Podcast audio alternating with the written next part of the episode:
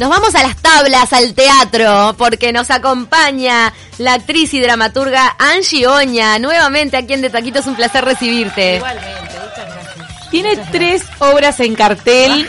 Una de ellas la está rompiendo porque ya lleva que tres temporadas. Ser humana. Ser humana, sí, creo que más. ¿Vos Más.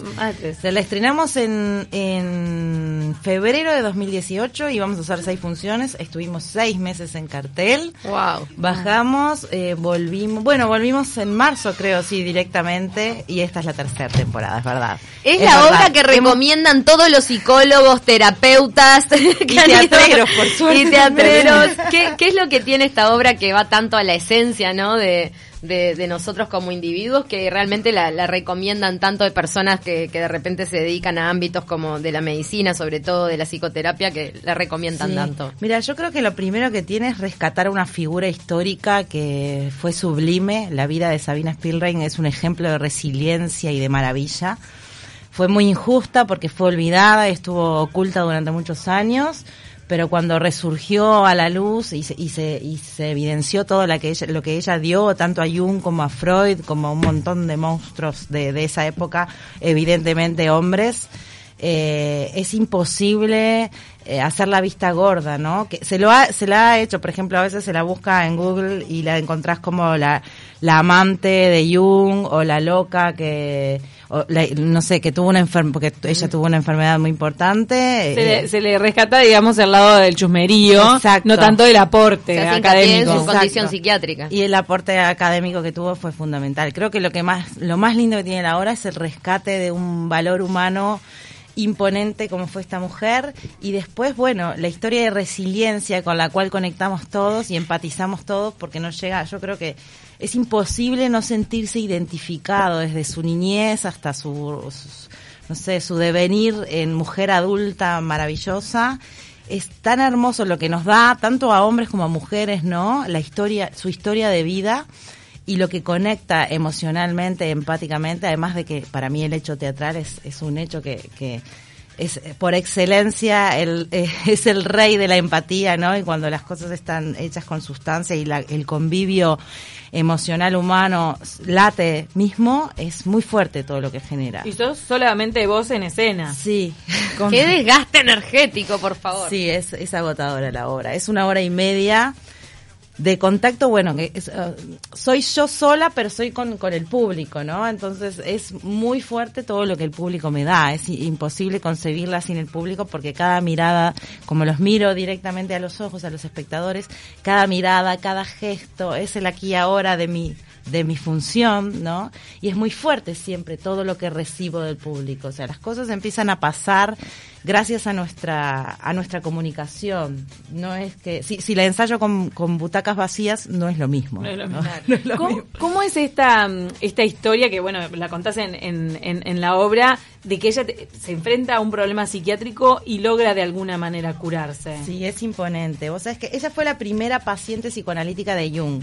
Cuando le viene una crisis muy fuerte, es en su adolescencia, después de la muerte de su hermana, parece que no sabían qué hacer con ella, y la terminan interla- internando en Burgosley, que es una clínica, era una clínica psiquiátrica que dirigía Bloiler en ese momento, y ellos tenían la filosofía de que a la persona, al paciente, al interno, había que eh, acercarle lo que le diera sentido a su vida. Entonces descubrir en cada uno aquello que iluminaba sus días y aquello que le daba sentido y descubrieron que en Sabina la medicina y todo lo que tenía que ver con el bicho humano le fascinaba. Entonces ¿Qué, qué síntomas presentaba ella de su enfermedad eh, psiquiátrica? ¿Delirios? Sí, este, un montón de impulsos delirios, sádicos? impulsos, sa- sí, impulsos, de, por ejemplo, ella se, ma- se masturbaba compulsivamente de pequeña, a los siete años no podía parar, se lastimaba de tanto masturbarse, tenía visiones, tenía delirios, veía gatitos, veía, eh, sí, y, y se asustaba mucho. O sea, una mente y- bien compleja para el entorno, ¿no? Sí,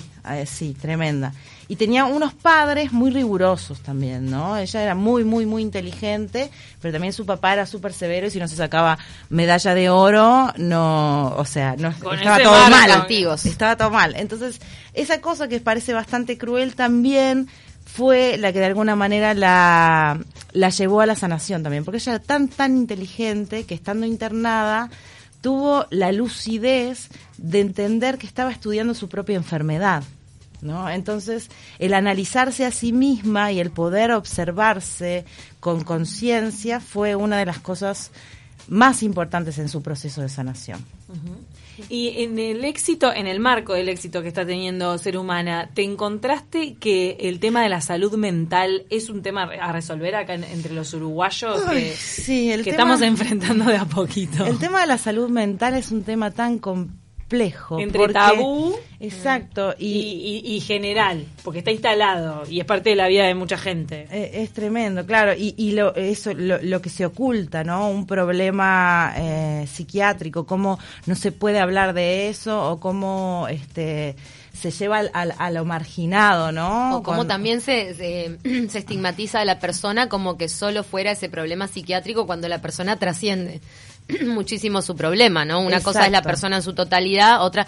Hoy por hoy hay un encare diferente desde salud mental intentando ver eh, los problemas psiquiátricos como parte de la vida de una persona y no como su totalidad. tal cual. Yo creo que, que hoy por hoy, por suerte, en, en muchos aspectos humanos se está abriendo eh, un, no sé, una ventanita hacia otros terrenos de conciencia mm. donde poder eh, tratarnos con mayor respeto y amor, ¿no? Y, y claro, y no estigmatizarnos, ni, ni violentarnos, ni reprimirnos, porque además también muchas veces las enfermedades mentales son denuncias inconscientes de algo de, de algo que muchas veces tiene que ver con un clan, con una sociedad represora, con muchas veces el, enfermo psiquiátrico lo que es, es es un canal de manifestación de algo que no está bien en el, en el macro, ¿no? De que no está bien en nosotros.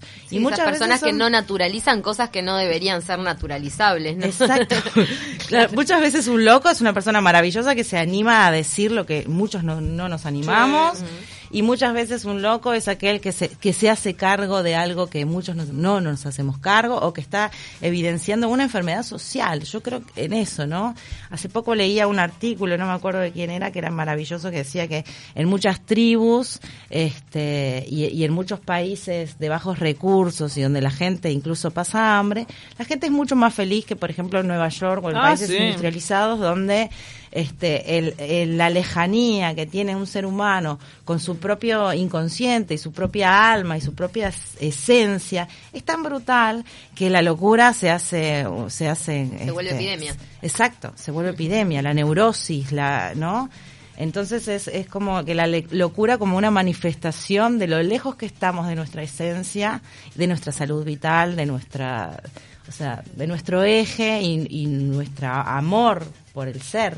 Qué interesante. Y Ser Humana ya se está yendo al exterior, aún sin buscarlo, ya la están pidiendo de festivales eh, de afuera. ¿Cómo le está yendo? Mira, fuimos a Chile, fuimos a Buenos Aires, ahora se nos está abriendo una puertita en Córdoba que parece que vamos en breve, antes de noviembre estamos pisando Córdoba en Puerto Alegre el año que viene y parece que Paraguay también. Entonces empieza así. Está lindo porque cuando visitamos un lugar se nos abren las puertitas de otro lugar. Es que es una temática súper exportable en el sentido de que es transversal al ser humano en general, ¿no? Esto de la de la salud mental y la y la historia de, de, Sabina. sí, ni que hablar.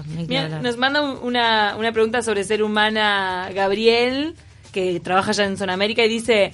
Ya llevaste la obra a Buenos Aires. ¿En qué se diferencia el teatro respecto de Montevideo? ¿Se pueden percibir diferencias desde el lado del actor o actriz? Mira, en Buenos Aires fuimos solamente, tuvimos una sola función en un showcase en el Teatro de Rojas, en el Centro Cultural de Rojas. Y no, no me atrevo a sacar conclusiones apresuradas por solamente esa función. Lo que puedo decir es que el, nivel de conexión que se vivió fue similar al de Chile y el, y el de Montevideo, que es es como si no hubiera no hubiera diferencias eh, es como que el, encuentro es tan genuino el encuentro con los ojos de los espectadores es tan fuerte y la, y la esencia no que creo que sí no no podría no podría decir este que es distinto. Quizá en otro tipo de teatro o como espectadora de otras cosas puedes sacar algunas conclusiones de la diferencia entre el público de Buenos Aires y de, Montevideo y en Chile cómo te fue porque es tremendo lo que está pasando con el teatro chileno que han venido algunas obras acá al Festival Internacional de Artes Escénicas de Calderón. ¿Qué pasa con los Calderones? Que Ah, la rompen en todos bueno, lados. Calderón, Es un clan que llegó al, continente de Calderón chileno. Bueno, está el Calderón el- es ur- ur- el Calderón uruguayo siempre fue un capo y lo conozco hace mucho. Que es Gabriel. Eh, Gabriel. Y el, y el de allá se llama Guillermo. Guillermo, Ahí va. sí. Y Con el G. Calderón chileno es una cosa imponente. Yo lo conocí acá, o sea, no a él, sino a su obra Neva y su obra, si no me equivoco, la otra es Diciembre. Vi sus dos obras. Maravillosas, imponentes, eh, realmente cómo llega, eh, es, es bonitísimo lo que hace. Entonces, eh, llegar a la escena chilena no es, cu- no es Bueno, para cualquiera. pero- por eso, y presentaste Ser Humana allí en, un- en un festival. presentamos en Santiago Off, estuvo muy bueno y fui y también no, en dos festivales, en Santiago Off, en Santiago y después en Antofagasta fuimos a otro festival que es el FITSA, que estuvimos en la ciudad de Antofagasta y fuimos ¿no? por el desierto, estuvo imponente, Oh. conocimos el desierto chileno. Olivera vivió ahí. El norte, en Iquique. Ahí va, sí, por ahí y fuimos a ay, no me acuerdo este lugar donde ay, Qué bueno, ya me va a salir, pero fuimos a, A un lugar a dos- recóndito. a dos lugares. Uno es donde nació Jodorowsky, parece, y ahora no Ah. me acuerdo, no me acuerdo cómo es el, el desierto. Uno de los desiertos chilenos. No, en el desierto de Atacama, eso seguro. Bueno, sí, pero Ah, hay uno el solo en Chile, eh, claro, perdón, sí. perdón, Ah. sí, mi ignorancia. No, me pero pensé no, que tal vez el- había más de uno. ¿Cómo se llama el la poblado de la región? Claro, la región. No me acuerdo ahora. Estás con otras dos obras en cartel. Una es tuya, escrita por vos, eh, Retornable. Este retornable, bueno, es una obra, es una comedia absurda, delirante, que no tiene nada que ver con ser humana, pero a mí me fascina, es una belleza de obra. ¿Te sirve Sobre todo cómo quedó ahora con Laurita Falero y Daniel Calegari, que son los actores, que son egresados de la Escuela de Emociones Escénicas, ambos comediantes también. Eh, la estrenamos en, en La Cretina y va los miércoles de octubre. Eh, para que quien gusta del humor absurdo y una pareja delirante que se está por separar y que no tiene reparos y tiene mucho Vos vas a terminar negro. mal con tanto chip cambiado. No, no, esto es tremendo. O sea, si, si me preguntan, o sea, es imponente eh, la diferencia entre ser humana y éter retornable, es imponente y no me podría definir por ninguna de las dos porque las dos me, me, me identifican y las adoro. Y el trabajo quedó re lindo con Laura y Dani. Si quieren seguirlos en las redes, además tienen un montón de videos delirantes. Ah. Este, en Instagram creo que es arroba éter-retornable y en Facebook es eh, arroba éter.obra, si no me equivoco. ¿Está buena hacerlas en simultáneo? Está bueno, sí. O sea, vamos a ver, ¿no? Si sobrevivo. Porque un desafío también grande. tengo. eh, El 21 de septiembre estrené Dos Días en Roma, que es otra obra en la que estoy participando, que dirige Cecilia Caballero, en la escena. Una obra preciosa que va de amor. Esta va de amor, de una historia romántica de esas tipo posta. historia romántica, romántica. Que tampoco tiene nada que ver, ¿no? Con estas otras dos. Y esta va los sábados y domingos.